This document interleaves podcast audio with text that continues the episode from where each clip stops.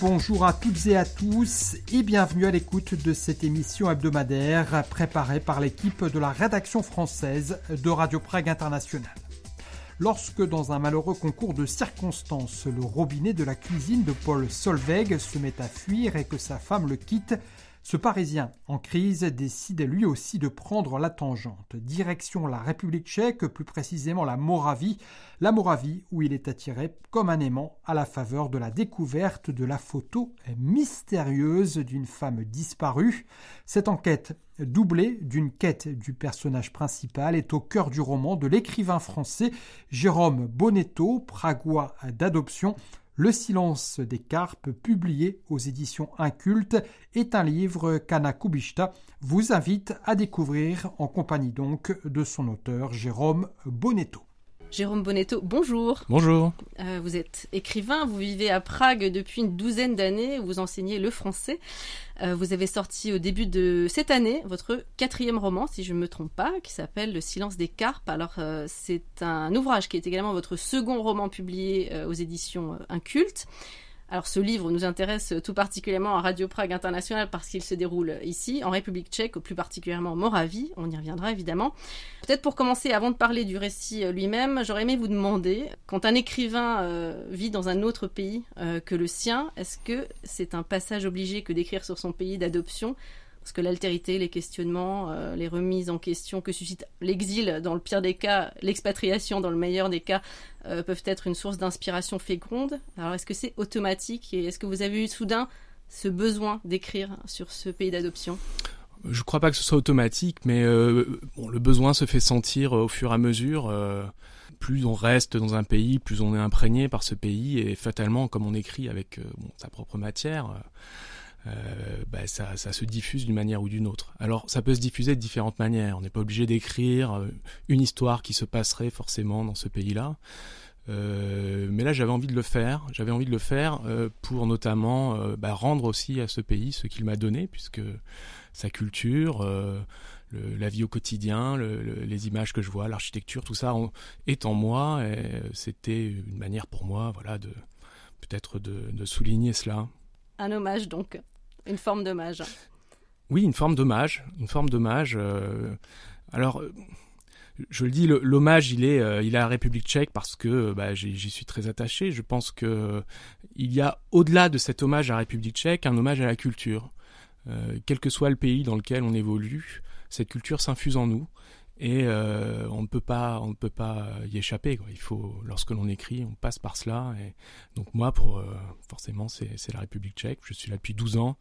Et euh, ce pays est inscrit en moi maintenant Passons un petit peu euh, au récit euh, en lui-même. Hein. Euh, donc, le silence des carpes, c'est à la fois une quête, mais aussi une enquête. Votre personnage principal, Paul Solveig, qui s'embarque dans une enquête en fait en Moravie. Donc ça, c'est pour le côté un petit peu, tout petit peu policier. C'est pas vraiment ça, mais mais mais quand même. vous allez pouvoir nous en parler. Mais il entreprend aussi, peut-être sans s'en rendre compte, une quête de soi-même. Oui, il part et il il part en étant un personnage en crise. Hein. Son, sa femme le quitte, il est un petit peu en rupture avec son, son travail, il trouve plus tellement de sens à Paris. Et lorsqu'il trouve cette photo euh, qui a été échappée, euh, qui laissé échapper un, ouvrier, euh, il est complètement fasciné par cette photo. il voit là une une raison absurde en fait de, de, quitter la vie qu'il a.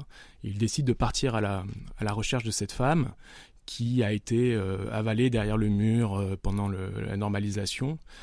Il ne sait pas du tout ce qu'il euh, ce qu'il cherche précisément. Et il va le découvrir petit à petit euh, au fur et à mesure de sa quête, qui est une quête de soi, et de son enquête, qui est l'enquête pour euh, retrouver euh, cette femme. Euh, bon, effectivement, le, le, polar est plus ici comme un comme un prétexte. Oui, comme un prétexte à plus quelque chose autour de la quête de soi. C'est plus un roman initiatique qu'un polar en soi, mais je ne crois pas qu'il faille complètement laisser ce, moteur de l'intrigue qui me paraît être euh, important quand même parce que euh, il permet également d'intégrer la, réflexion sur l'histoire. Hein. Euh, je peux pas en dire trop bien sûr, mais la disparition de cette femme est peut-être liée à un événement historique et donc je voulais également en parler parce que c'est quelque chose qui me paraît important aujourd'hui. Il y a un héritage un héritage de cette période, et c'est pas toujours facile de vivre avec, son, avec cet héritage quand on y est participé ou que l'on soit les enfants de cette génération. De cette génération, donc, euh, de, disons, de la normalisation. De la hein, normalisation. D'après euh, l'invasion de la Tchécoslovaquie par les troupes soviétiques. Hein. Voilà, exactement. La, la, génération suivante m'intéresse plus particulièrement. Comment on vit avec cet héritage-là quand on n'a pas fait la révolution de 89, lorsqu'on est les enfants de ceux qui ont fait la révolution? Euh, Qu'est-ce qu'il qu'est-ce qu'il en reste? Et donc, mon personnage, Paul Solveig, va rencontrer justement ces deux personnages qui vont être euh, qui vont représenter cette, cette génération là puis il va rencontrer un troisième personnage qui lui fait plutôt partie de la génération précédente et donc qui celle a vécu de l'exil hein. celle de l'exil mmh. celle qui a vécu ou qui a échappé par l'exil à la normalisation et ça m'intéressait d'aborder cette cette question là par le biais du polar, bien sûr. Alors le roman s'articule sur deux récits. Hein. On va pas euh, tout déflorer évidemment, mais il faut quand même en parler.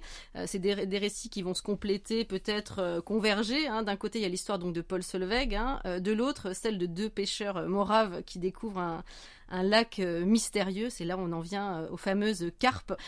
J'avais envie de dire, il y a presque quelque chose de l'ordre du merveilleux, en fait, dans ce récit parallèle, et je trouve que c'est presque en accord avec l'appétence de la culture tchèque pour le conte. Est-ce que mmh. c'est quelque chose qui est venu un peu naturellement par euh, finalement cette culture du conte euh, que évidemment vous avez dû euh, apprendre à connaître. Oui, c'est évident. J'avais envie de mettre ça dedans. Le, conte est ici quelque chose de tout à fait prégnant. c'est intéressant de voir par exemple à la télévision près de Noël la multiplication des contes, quelque chose qui est quasiment impossible à imaginer à la télévision, télévision française, de voir des contes qui ont été filmés dans les années 80 qui paraissent euh, presque kitsch, hein, on va dire.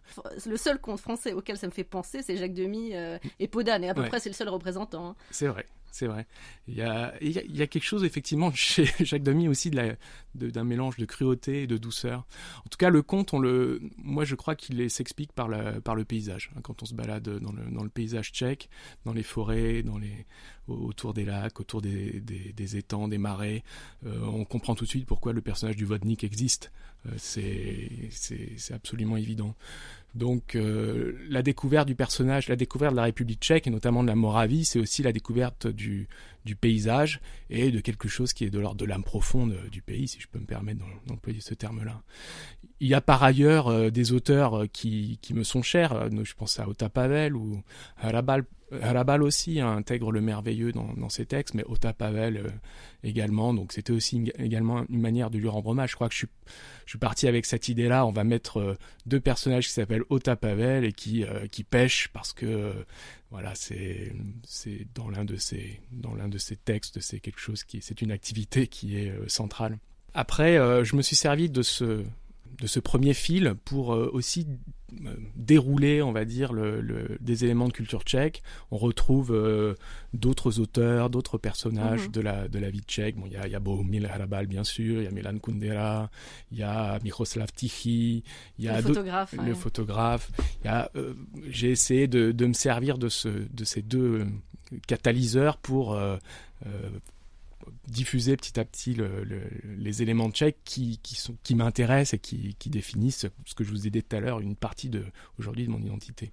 Alors c'est intéressant justement euh, sur euh, ces références hein, parce que euh, j'ai trouvé ça intéressant parce que vous avez quand même réussi à déjouer les pièges d'un terrain miné parce que glisser des références dans un roman ça peut parfois être un écueil, hein, on peut tomber dans le folklore, ça peut être plaqué de manière un peu artificielle pour faire un peu couleur locale et finalement en fait vous truffez votre récit de référence, donc euh, littéraire, cinématographique, donc ces noms euh, finalement de personnages euh, secondaires, on va dire, mais qui ont des noms de grands écrivains tchèques. et on a plutôt l'impression que vous avez choisi de jouer un jeu malicieux, en fait, avec le lecteur averti, et puis pour le lecteur non averti, finalement, bah, ça passe bien.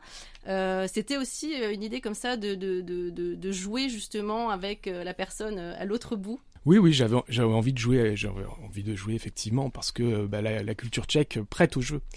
Et euh, bon, le, name dropping, c'est facile en fait de, de, jeter des noms dans un texte. C'est pas tellement ça le plus, ce qui me paraissait le plus intéressant. Ce qui me paraissait le plus intéressant, c'était comment faire infuser les œuvres que j'aime dans euh, dans mon écriture parce que bah, j'ai quand même un personnage qui écrit la, qui, qui raconte sa vie à la première personne, hein, comment faire infuser cela? Et donc, bah, je me suis amusé à faire effectivement des clins d'œil, mais pas que, pas que ça. le, le, le, ton employé par, le, par la narration, et également un hommage à l'humour tchèque, à l'ironie tchèque, à un regard qui est toujours un peu aigre-doux comme ça. Un peu décalé aussi. Un peu décalé, bien sûr. Mmh. C'est une certaine culture tchèque, c'est celle que moi j'apprécie plus particulièrement. Il y a bien sûr de tout. Hein. Ces personnages qui ont le même nom, par exemple que Bohumil Hrabal, lorsqu'il est décrit, il n'est pas décrit comme Bohumil Hrabal exactement. Tout à fait. Hein, il a une moustache, euh, par exemple, voilà ce que ce que Hrabal n'a pas. Euh, mais ça met un petit peu la puce à l'oreille pour trouver du Hrabal ailleurs. Alors ça c'est le côté littéraire, euh, mais le cinéma évidemment et la nouvelle vague tchécoslovaque est aussi très présente.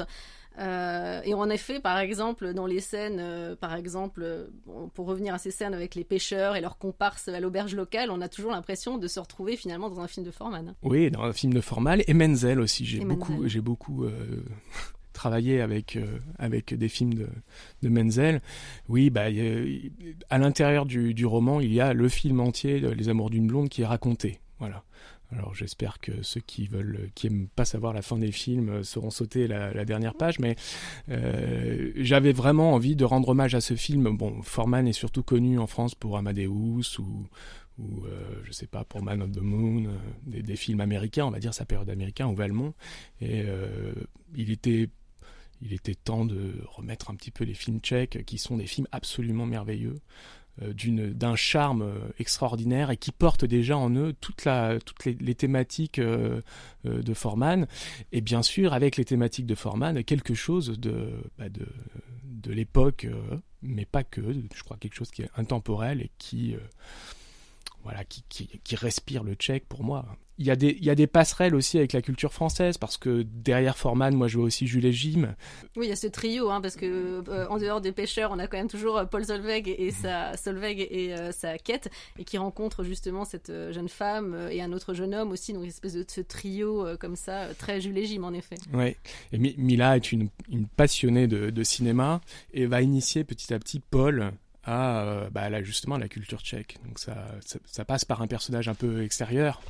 Euh, forcément. C'est un rite de passage, hein, d'ailleurs. C'est un rite hein. de passage, oui, parce qu'ils ont créé une sorte de, de cercle des, des, cinéphiles disparus, quelque chose comme ça. Et euh, la règle pour entrer dans ce cercle, c'est d'être un spécialiste de cinéma, un amoureux du cinéma. Il ne s'agit pas d'être un ami, hein, ça fonctionne pas. Il faut vraiment être versés dans le cinéma, donc ils, ils, ont formé un groupe un peu caché, une, équipe souterraine comme ça. Et l'un des buts de notre personnage, euh, Paul Solveig, c'est de rentrer dans ce, dans ce cercle de cinéphiles. Et donc euh, il va se, gaver de, films et de littérature tchèque pour euh, passer une sorte de concours, parce qu'il croit être un concours, euh, et rentrer, passer de l'autre côté, rentrer dans le cercle des, cinéphiles. Et donc cette Mila, qui est une sorte de, chef, chef cinéphile, lui présente Antonine, un cinéaste qui, qui, est en recherche de production, on va dire, et qui, qui vivote, qui se retrouve charpentier, et qui vivote en attendant de pouvoir bah, créer ce qu'il a envie de faire, les, les, films de les films qu'il a au fond de lui. Voilà. Alors vous avez rédigé ce roman à la faveur de la pandémie euh, de Covid-19. Finalement, on voit que même une pandémie peut avoir du bon pour la création euh, en solitaire qu'est la littérature. Euh, Puisqu'on parlait de l'histoire tout à l'heure, justement, comment est-ce que vous avez travaillé sur cette histoire récente de la Tchécoslovaquie, de la normalisation des années 70 Est-ce que vous êtes quand même un peu plongé dans des livres d'histoire ou finalement vous n'avez pas voulu être trop, trop imprégné non plus de théorie je suis là depuis 12 ans, en fait. Je, je pas, moi, je, je, lis beaucoup, donc je passe mon temps à lire des choses. J'avais pas besoin de, mm. de, faire un travail de recherche euh, spécifique euh, à l'avance. J'avais été frappé par un livre euh, de, qui, avait, qui avait été fait par l'Institut de recherche des régimes totalitaires sur les photographies de, d'espions, en fait, de la mm. police secrète. De la police politique. De la police politique. Et donc, c'était ces photos qui m'avaient marqué, notamment une photo, donc c'est que des photos cachées prises avec des petits appareils qu'on devait mettre sous le manteau, dans les dans les landaux même. Euh, j'avais vu qu'on prenait des photos dans les landaux pour euh, pour suivre des des personnages visés. Et j'avais été frappé par la photo d'un homme au zoo qui regardait le, le, photographe, une photo tout à fait bien cadrée comparée aux autres, et qui regardait le photographe, signe que c'était que l'espion était un ami en réalité et donc euh, qu'il avait pu être euh, voilà dénoncé par ça. Et donc ce, cette photo là qui m'avait marqué euh, m'avait donné l'idée qu'on pouvait faire quelque chose avec les photos, la photographie, et que ça disait énormément de choses sur le rapport entre les gens. Je peux pas en dire beaucoup plus. Hein. Non, parce que sinon, on, a, bien dit, faut pas, faut pas tout déflorer, faut lire le livre. Ça, c'est sûr. Euh, j'aimerais quand même mentionner, alors c'est vraiment pour la petite histoire, le nom de ce village de Moravie où se déroule le récit, puisque c'est un village imaginaire. Il y a un joli jeu de mots entre le mot bled et euh, lednice, mhm. enfin disons une consonance, une euh, voilà, la fin du mot est plutôt tchèque. C'était rigolo quand même. Oui, je me suis permis cela, oui, effectivement. Quand je suis arrivé euh, en République tchèque, j'étais un, amoureux de Prague absolu et euh, j'avais du mal à sortir de Prague. Et puis, euh, depuis quelques années, j'ai décidé de faire toutes les villes moyennes. Et donc, je prends le train, je prends la voiture et je passe un week-end ou quelques jours dans les villes moyennes. Et je, suis tombé amoureux justement de, toutes les villes moyennes tchèques, parfois même des petites villes. Euh, donc c'est un, un, peu tendrement hein, que j'appelle ça euh, bled parce qu'en français on utilise le terme bled pour parler d'un lieu perdu, d'une petite ville qui est euh, qui n'a rien, qui est pas très très intéressante d'ailleurs, et qui renvoie en fait à un terme plutôt arabe, je pense, puisque le bled c'est l'endroit, le village ou la petite ville vers lequel retournent les, les, gens qui habitent en France, mais qui sont originaires en Afrique du Nord. Bon, il y a aussi autre chose, c'est que moi je viens de Nice. Donc en plus de, de ça me permettait, permettait aussi de, faire un petit clin d'œil à ma, à ma ville d'origine. C'est vrai. C'est vrai. Ça, je l'avais pas vu. Un mot peut-être sur la maison d'édition euh, chez qui vous publiez ce roman. C'est euh, les éditions Incultes. Alors, c'est votre deuxième roman dans cette maison, hein, dont on avait eu l'occasion de parler d'ailleurs euh, ici il y a quelques années en lien avec le livre d'Hélène Gaudy autour du ghetto de Thérésine. Donc, c'est votre deuxième roman publié chez eux. comment est-ce qu'a été accueilli votre manuscrit? Comment est-ce que vous avez peut-être travaillé au niveau de, avec, voilà, avec l'équipe éditoriale? Euh, bah, le premier, je l'ai envoyé par la poste, hein, donc euh, il est tout simplement. Tout simplement euh, j'ai eu la chance d'être d'être lu et apprécié. le deuxième a été lu par mon éditeur, Alexandre Civico, qui voilà l'a apprécié. Ensuite, on travaille sur le texte, comme pour le premier, donc il y a des propositions de, de correction. j'ai beaucoup retravaillé en réalité le début, hein, toute la partie, la partie à Paris. Euh, la partie tchèque fonctionnait euh, très très bien, la partie parisienne fonctionnait moins bien. On a un peu taillé, on va dire, dans le, dans le gras. dans le gras pour vite, vite, vite arriver euh, en République tchèque. bon, c'est une maison d'édition qui est, qui est, formidable, avec des, gens, des gens que j'apprécie beaucoup et qui font un travail. je crois qu'il faut absolument tout lire de cette maison d'édition. J'ai commencé à faire un, un, grand travail de lecture. Là, je suis en train de les, prendre les textes les uns après les autres. Et le texte que vous avez évoqué d'Hélène Gaudy est une merveille que je conseille, que je conseille absolument sur, euh, sur Thérésine, et pas que sur Thérésine, hein, sur euh, le l'usage du mensonge en réalité. Je crois que c'est vraiment ce que la manière dont, dont le mensonge euh, a été utilisé. Difficile de faire la promotion d'un roman à l'heure actuelle. Hein. Comment ça se passe? Est-ce qu'il y a quand même des choses de prévues autour de votre roman? Pour la Certitude des Pierres, il y avait plein de choses de prévues et puis bien sûr tout est tout est tombé à l'eau, euh, tous les festivals, euh, les. Ça c'était l'an dernier. Ouais, c'était l'an dernier. Bon là, euh, fatalement les librairies invitent invitent moins les les auteurs. En plus, je suis à Prague, donc c'est un peu difficile d'imaginer que je puisse prendre l'avion pour aller là-bas. Donc il y a moins de choses, hein, pour être pour être honnête. Il y a moins de propositions, mais je pense que c'est lié uniquement à la au Covid. La diffusion se fait euh, à travers euh, notamment les réseaux sociaux. Les libraires, euh, il y a beaucoup de libraires qui en font un, font un coup de cœur. Donc on est quand même bien suivi par les libraires, c'est appréciable. Et ils publient des recensions, voilà, ils mettent, ils mettent des photographies sur Instagram ou sur Facebook. C'est le cas d'ailleurs à l'heure actuelle à Paris, c'est ça? Oui, oui. Dans une librairie oui, oui, effectivement, il y a une librairie, par exemple, qui a euh, décidé de, fabriquer une vitrine euh, autour de la culture tchèque, et donc a mis tous les livres tchèques qu'elle avait, avec au milieu le mien. Donc pour moi, c'est vraiment une, une, grande chance et surtout une fierté d'être un modeste passeur de la, de la culture tchèque, parce que il faut continuer, je crois, de, de faire ce travail-là de, de, diffusion. Elle est, il y a des auteurs qui sont lus et appréciés, mais je pense que euh, si elle était davantage connue, euh, je crois que les Français n'y perdraient pas au change. Alors peut-être une dernière question, et là on revient un peu plus à votre roman, euh, puisque le cinéma est très important dans, dans, ce livre, hein, le, Silence des carpes. En imaginant comme ça, de manière utopique, que ce roman soit filmé, quelle bande son vous choisiriez, quelle musique serait la plus appropriée? Ah, je mettrais de la musique, oui, de la musique traditionnelle morave avec aussi un peu de jazz. Voilà, j'écoute plus tellement de jazz, j'écoute de la musique classique, mais il faut qu'il y ait quelque chose qui, voilà, quelque chose qui chante le plus possible. Et la musique traditionnelle, euh, morave, euh, qui, est, qui, est, parfaite pour ça, qui est aigre douce, euh, avec des chansons tristes et joyeuses à la fois. Le silence des carpes. Le silence des carpes, c'est aux éditions Incultes. Merci Jérôme Bonetto. Merci.